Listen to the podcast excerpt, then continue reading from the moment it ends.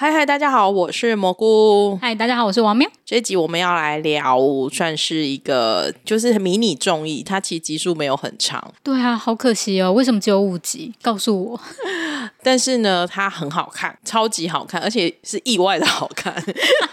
对，就是意外的旅程。嗯，然后意外的旅程，其实它的旅程两个字的韩文发音就是有种，就是那个尹如珍老师的后面的名字。就很坦白讲，就是这个节目也是很意外拍摄的，因为就是罗 PD 爱考爱对喽，好像就是跟尹老师吃饭的时候，得到尹老师说，哎，他去当奥斯卡的颁奖人，然后可能刚好韩国好像也解封了，所以罗 PD 他说，那我们要跟去拍，变成就是说他去拍尹老师在美国的这段时间，好像十天呐，我记得是十天的一个日子，然后中间有包含。就是要去奥斯卡颁奖，其实整个过程会有点 funny，是因为他又把李瑞正叫出门，没错。然后你把李瑞正叫出门呢，是因为呢，他们觉得尹老师是 super star，所以他需要一个经纪人。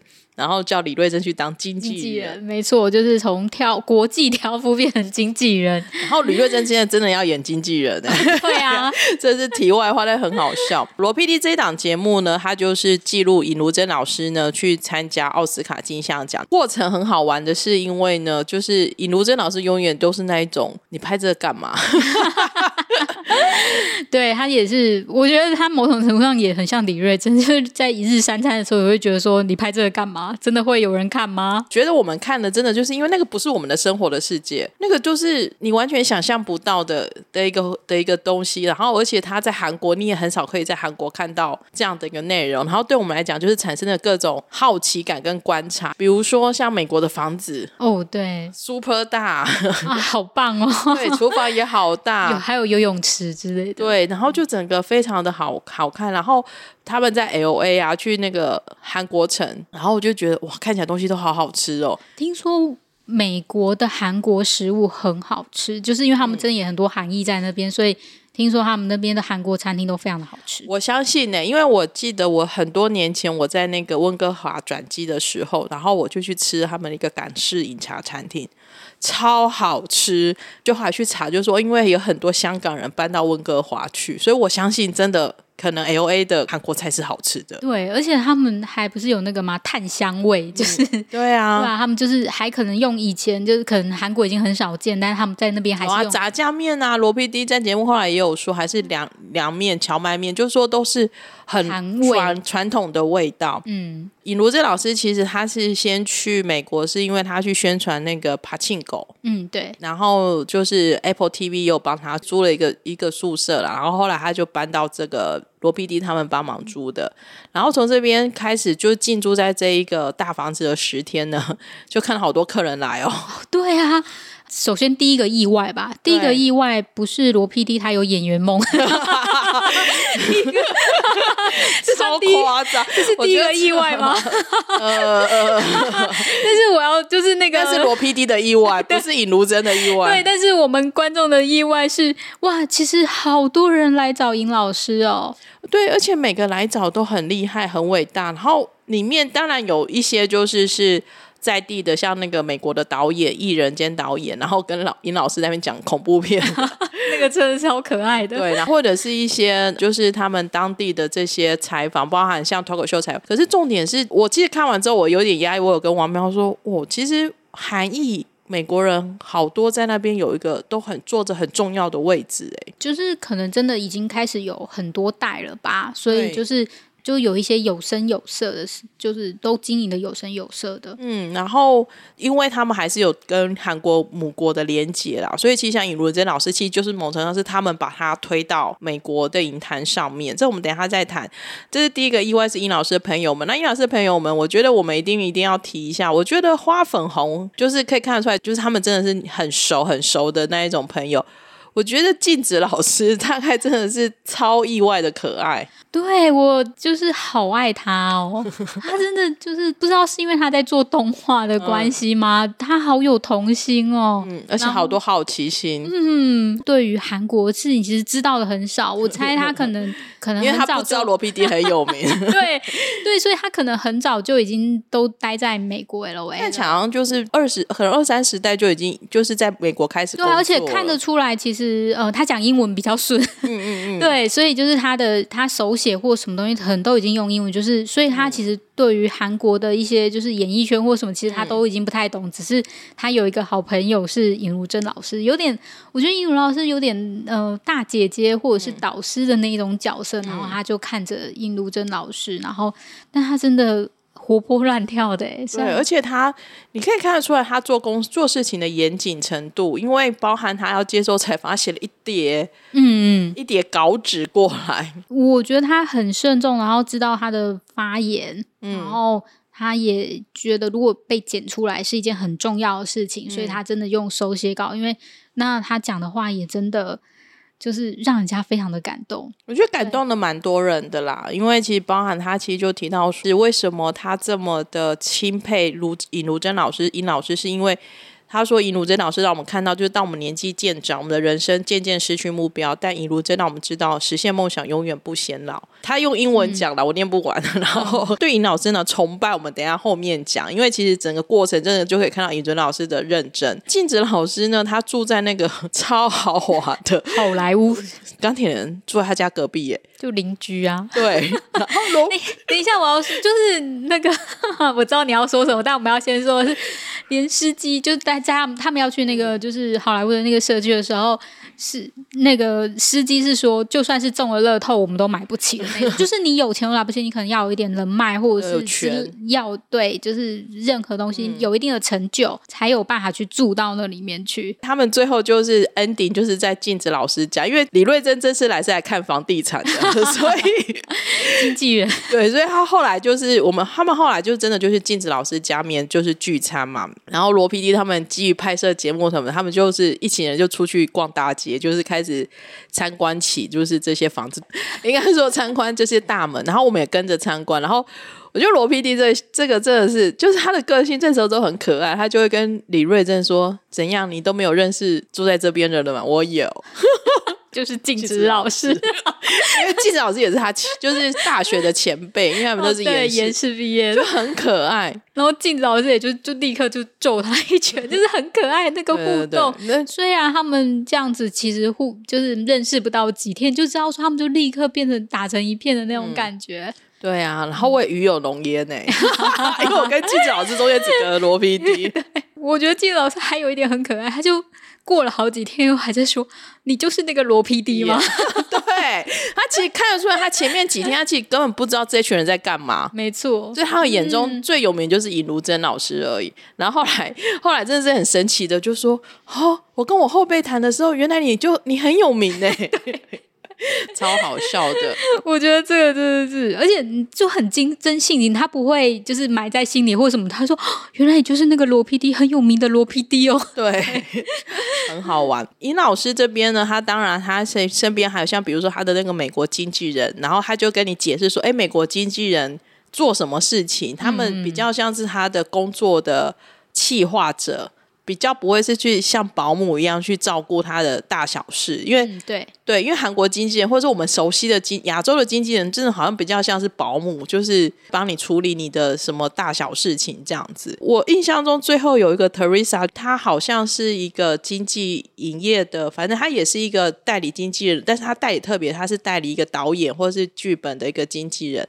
他们的分工很细，对。然后他就有提到，我觉得那一段话我听了也很有感触。我觉得就是这几年韩国人就很骄傲的点呐，因为他就有提到说，啊，其实韩国的演员。跟作品其实一直都很好，只是你们现在才发现。等一下，我们身为就是我们觉得有感，大概就是因为我们也看了韩剧这么多年，然后我们也要说韩剧一直都很好，只是大家现在才发现。就是听他讲这句话的时候，接着觉得那个底气跟那一种自信心，真的觉得。该说羡慕嘛，也算是啦。然后就是，我觉得至少就是现在让大家看到了。嗯，对。尹老师他在里面这个十天女，他就主要做三件事情。然后第一件事情就是那个拍杂志的封面照啦。然后呢，他拍起来是照片的时候，因为我们其实真的不是这个行业，我看不出说跟。有什么差别？但但我会觉得，就是说他们很照顾尹老师，拍海报好像真的体力对啊，其实好。嗯，我们都是那种很讨厌一直换衣服的人吧？嗯，对，其实所以你要 hold 住那个状态、妆容，然后很 always 很有精神的样子，要换过一套又一套，任何他们想要摄影师想要的感觉，你都要。展现的出来，其实是蛮困难的。然后，但是我觉得至少尹如人老师在拍摄过程中都非常的敬业。嗯，他们帮他准备的衣服也都还不错。然后我觉得印象很深刻的是珠宝。都要有人对，都要有人雇。对，然后因为随便一套珠宝好像就一两千万的感觉，然后他们就摊在那个大桌上面给你看，这个就不是我世界能遇到的事情。而且你就会知道说，就是比方说有 T 牌、有 C 牌，就是有嗯不同牌子的那不同牌子的管理员就会在那边雇那些珠宝。嗯，对就这一点真的是还蛮对我来讲是真的蛮特别的。第二个，尹老师要去走的行程就是去接受 talk show 的采访。talk show 的采访呢，就是后来才知道说，哇，那个 talk show 采访真的就是在环球影城里面的摄影棚拍。嗯，对，我们真的不好意思没有去过，还真不知道原来环球影城不是玩的地方而已。就是真的有影城，就是各个方面的影城其实都有。对，对，这一段就会我就会跟金大柱一直呈现那种哦，原来是这样的表情。对啊，我以前都觉得环球影城就是一个就是游乐园之类的大型的乐园。也很严谨，因为比如说包含像事前会有先有 interview 的 check，然后就是跟尹老师聊说可能要聊什么，或者是有些背景资讯的收集，拍摄前还会再沟通一次，然后最后才走上去拍摄。重点是他们的休息室也太豪华了吧？他真的是走豪华风哎，华丽风。嗯，对，就是不是那种就是只有简单的椅子跟化妆镜什么的，对啊不是那种的哦。沙发什么感觉都是高档 hotel 才会出现的那一种。还有一个那个就是玩游戏的台子啊，啊然后李瑞正在偷玩，就是你可以看到一个很成熟或者是很高级的娱乐产业是怎么去经营的模式。然后周边看起来好赞哦。对他们还送周边呢、对我有点忘了什么，可是我记得好像有酒然后，有毛巾还是什么的，反正就是整个很高档。嗯，就是不是一般人，那个成本，我觉得那个成本应该就不是一集 一集十几万就可以拍摄的成本。嗯、应该说其他国家是没办法去做到这个地方嗯啦，就是它的整个包装是非常完整的。对我来说，这一段就是很满足我这个好奇宝宝的各种想象。我就觉得哦，原来美国是这样子拍摄的。嗯，有下次有机会这样问一下罗 PD，因为我真的我也很好奇他对于这一段的想法是什么。对，因为我猜，因为拍摄的，就是应该说录那些节目，有些东西已经很多东西都没办法拍摄，所以剪起来短短的。但是他们实际上眼睛看到可能更多。嗯嗯嗯，第三个部分呢，就是尹如珍老师要去参加奥斯卡颁奖典礼，然后整个的准备跟整个的那个非常的严谨呢，光那个安检一关、两关、三对啊，关，从彩排开始，然后彩排先讲彩排嘛，因为彩排跟参加当日又是整个完全不一样，又是分开的感觉。可以看到他们那一种，因为我们好歹也有参加过金钟奖，哇，真的是对对，我们有参加过，就是陪着罗 PD 参加过金钟奖。对我们好歹也有颁奖经验，幕后颁奖经验的工作经验，那差很多哎、我我没有要 diss 金钟奖，哦但是我的意思是说，那个流程跟那个细致度跟他们的那一种，就是不愧是奥斯卡等级，我只能这样讲。我猜他们可能在中间，就是首先就是他们的演员的等级都不一样，都是完全全部都是国际巨巨星，然后这是一个国际的盛典吧，因为非常多国家都在转播，然后到时候谁得奖或什么，全部都那个，然后再加上因为疫情的关系，所以他们一开始就要先搓鼻孔，搓鼻孔开始，你都会知道说他们就是一层一层，就算是他们的车子开进去也是一层一层的，并不是说我有一张 pass，就是我有一张通行证，我就可以从头开到尾，没有诶、他们就是不断的要做记号什么，就会看得到说，其实就是一个就是国际的盛事，他们是怎么样去维护的。那也可以看得出来，就是整个韩国演艺人员在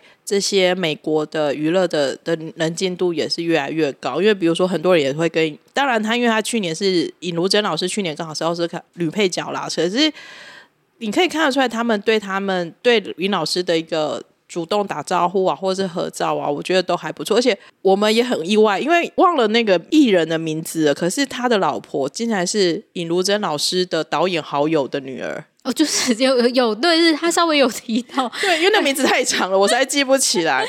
对，但是我要说的是，他们对于国外演员的那个熟悉度真的是如数家珍诶。其实他们都还蛮知道说这个演员的作品，我不知道是因为他们是相关产业的关系还是什么。其实他们对于好莱坞产业的那些演员或者是作品都还蛮丰富的。你说认识，就是我觉得就是李瑞正也是啊。哦，他们在聊这些东西的时候，有时候他们那个名字飞来飞去，其实我有点不太清楚他们做他们。但因为我觉得李瑞正是因为个人真的有这个天赋，我觉得李瑞正是被抓去是他超强，就是星光大道有没有？对啊，他每一个可以讲到最后一个，大柱到最后说，大柱还问后面说，你们都听得懂他在讲什么吗？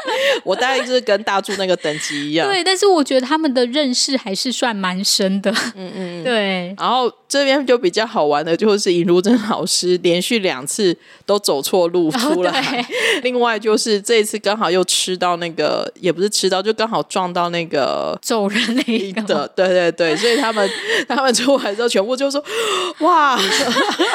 而且我那时候还在想说，他们会就是呃会不会淡化这一段？因为就是其实那时候有点嗯敏感，对，有点敏感嘛，到底要怎么去讲这件事情？但是他们还是蛮就是如实的把这一段剪出来，我觉得还蛮好，就是你会觉得哦，原来他们的反应也是很大。因为国际吃瓜大家都一样，这一点就还蛮有趣的。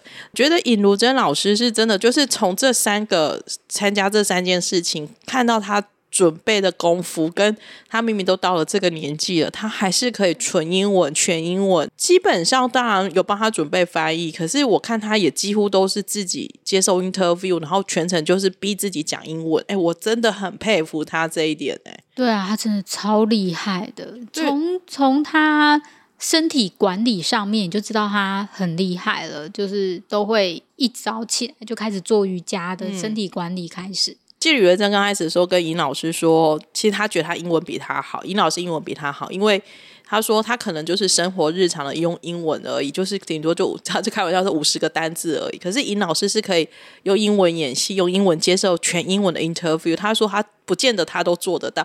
我刚开始还想说应该不会吧，李瑞珍好歹也可是个美国留学回来的人呢。可是后来我看尹老师就是这三个这三个活动这样上，包含他背那个奥斯卡的颁奖台词。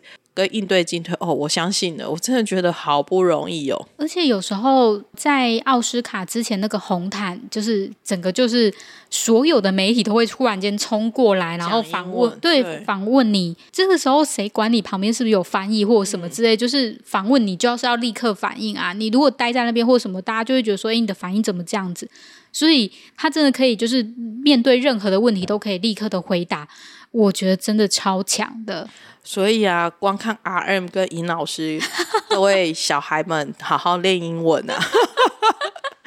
语言这种东西，就是学起来用得到，才会就会知道你以前下的苦功不是白下的。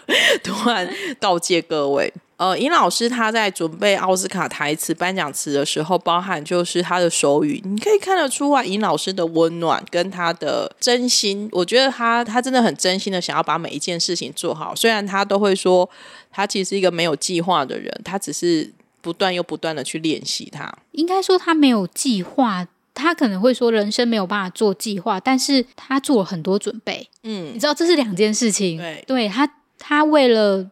人生没有办法计划，他做了很多准备。比方说，他在颁奖典礼前，他就会说：“哎，那我们的颁奖台词要说什么？这个一定要说好的，就是事先都要筹备好，然后要跟那个奥斯卡负责人就是说，以及他在就是他知道说，哎，里面有一个聋哑演员，那他就就会先说，那我们的手语要怎么比？而且他也会去看那些人的作品。”这些东西都是不会在荧幕上去显现出来的，但是他会考验你。对啊，所以当他真的就，而且他自己也说，我希望他可以得到那位聋哑演员可以得到嘛。我觉得那个时候真的非常的感动。嗯，对，就会觉得他对于人的关心程度是真的是会就是你会觉得跟他当朋友是一件很好、很美好的事情，然后他也真的会去照顾到你，然后因为包含像里面最后有一个就是翻译是翻芦苇啊，就是他会说他有收集各种奇怪人的 癖好，就这一点也很可爱。而且我觉得还有在身上看的一点是。他年纪很大，但他不会因为你的年纪、你的背景，他没有在挑人的。嗯，对，就是他不会说，哎，你就是 staff，你是忙内，我就就觉得我跟你不一样。他没有那个架子，他不会，就是他都会先去问说，像工作人员，那你叫什么名字？叫什么名字？他会想办法把那些名字都背起来。大家，我要说的是，你在尹如珍老师身上，你会觉得这是一件很平凡的事情，但是我是后来才发现，其实这是一件非常不平凡的事情，因为其实很多艺人会觉得说我是艺人，嗯，然后我是明星，所以我跟你们不一样，嗯，我不知道就是他的那个界，因为每个艺人有他自己的界限，其实他不是所有的艺人都会对工作人员那么好。然后允许工作人员在自己的房子里面走来走去，然后跟你聊天或什么。他们很多人会觉得那是他自己的隐私空间，就是我的房子就是我的房子，我不会让那些。然后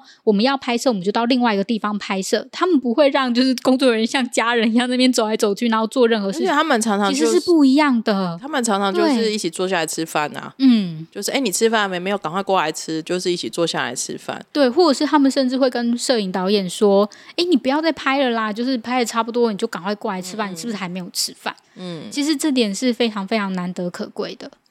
所以尹老师真的是看完这个意外旅程之后，其实真的是会崇拜他。嗯，虽然我们一直因为看罗 PD 的综艺，还有包含其实早期我看韩剧的时候，尹老师就开始在就就就出来演戏了。所以其实你都会，你其实是认识他的，然后你也都知道他。但是你看了这一部之后，你会觉得说，哇，就是。老天爷给他，虽然年轻的时候给他很多磨练，可是他在最后的时候也靠着自己的努力，然后也获得了更多更好的事情。我觉得真的是很很佩服他。我觉得就是会确实像那个镜子老师说的，就是看着他，就是因为尹如老师已经七十几岁了嘛，然后看着尹尊老师会觉得说啊，我其实因为可能镜子老师大概六十岁左右，所以就会觉得说，哎，我们可能。还有一些事情，我们是有办法去做到的。我觉得他对于人生的态度也是很值得我们学习的啦。因为其实像王喵，我有在我们的笔记有写，然后我自己看的也很有感触。就是我记得好像是大柱跟申 PD 在问他说：“啊，我们现在都四十岁了，可是怎么觉得以前二十几岁觉得四十岁好像就什么事情都可以处理的很好，都可以决定好很多事情？可是我活到这个四十岁的时候，发现我还是没办法。”好好的处理很多事情，然后尹老师就用他独有的语气，可能是讲说，就意思就是说，我到七十岁也还是这样啊，因为我们每天都是第一次啊，我怎么会知道我要做什么事情？我觉得这一整的话也是真的，他的人生的智慧就在这里啊。嗯，我自己对于这段话是很有感触的，就是可能是因为就是我们都会觉得说，我可能二十几岁或十几岁的时候，就会觉得说，我三十岁的时候，我就是一个。很棒的大人，就也不知道很棒，就是一个大人了，我就可以买买得起，就是一个上万元的包或什么之类的。对，就是当然现在也不是买不起，但二十几岁会觉得我四十岁应该有一栋房子了，然后会发现，嗯，怎么可能？我可能到七十岁我都不会有这栋房子。就是每个人有他们的际遇都不太相同，然后或者是说我可能就拥有什么，就是在那一个我还没到达那个年纪，但是。或许你到达那个年纪，你确实有了这个东西，比方说你真的可以买房子了，或者是你真的买买了房子，但是你会有其他的烦恼出现。对啊，所以就是呃，我觉得这种是一个你去接受它，你反而去处理它，可以好好的去面对它。所以殷老师才说，其实人生就是不要计划，因为你不晓得明天会发生什么事情。对，但是他会，他确实用了一个很好的心态去面对这样的一个人生啊，这点。真的非常推荐大家，就是可以看一下《意外旅程》，你真的可以学到一些人生的哲学跟智慧。然后，《意外旅程》其实它还有一个副标，叫做李瑞珍的拉拉链。然后我就想起，因为我们去年年底采访罗 PD 的时候，他其实就很很想要再跟李瑞珍一起出去玩。嗯，对。然后这一次算小小的，就是也稍微满足一下出去玩的复现。他真的太爱李瑞珍，他每天都在，他大概都一直在想说，我要跟李瑞珍做什么节目好呢？这样。对。然后我觉得我。看到就是罗 P 第一集怂恿李瑞珍出去玩的时候，我真的觉得超好笑，而且他还帮他下了一个副标“拉拉类”的时候，我真的是觉得这是 这是什么状况啊？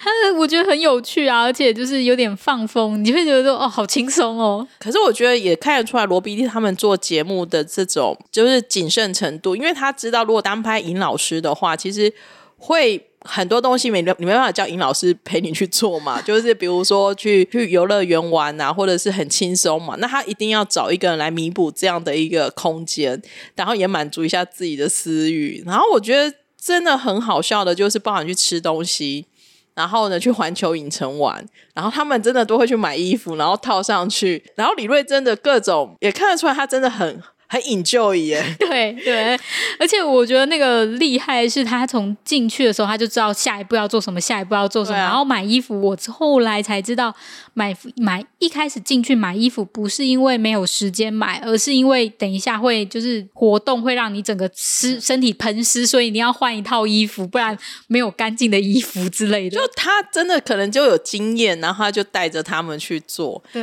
然后也看得出来，就是他也是很疼爱这些工作人员。嘛，就是想吃什么就会去买什么。我觉得就是看有人人会批评说啊，就是罗 PD 没有心梗啊，就都还是这样子玩啊，然后以为就是有一点干嘛自己让自己出镜。可是不好意思，我们这种老粉丝或者是。我们就很喜欢看这样的一个味道啦。我我觉得那是一种不一样的综艺之间，我觉得要很多种不同的东西夹杂在一起，你会会觉得很有趣。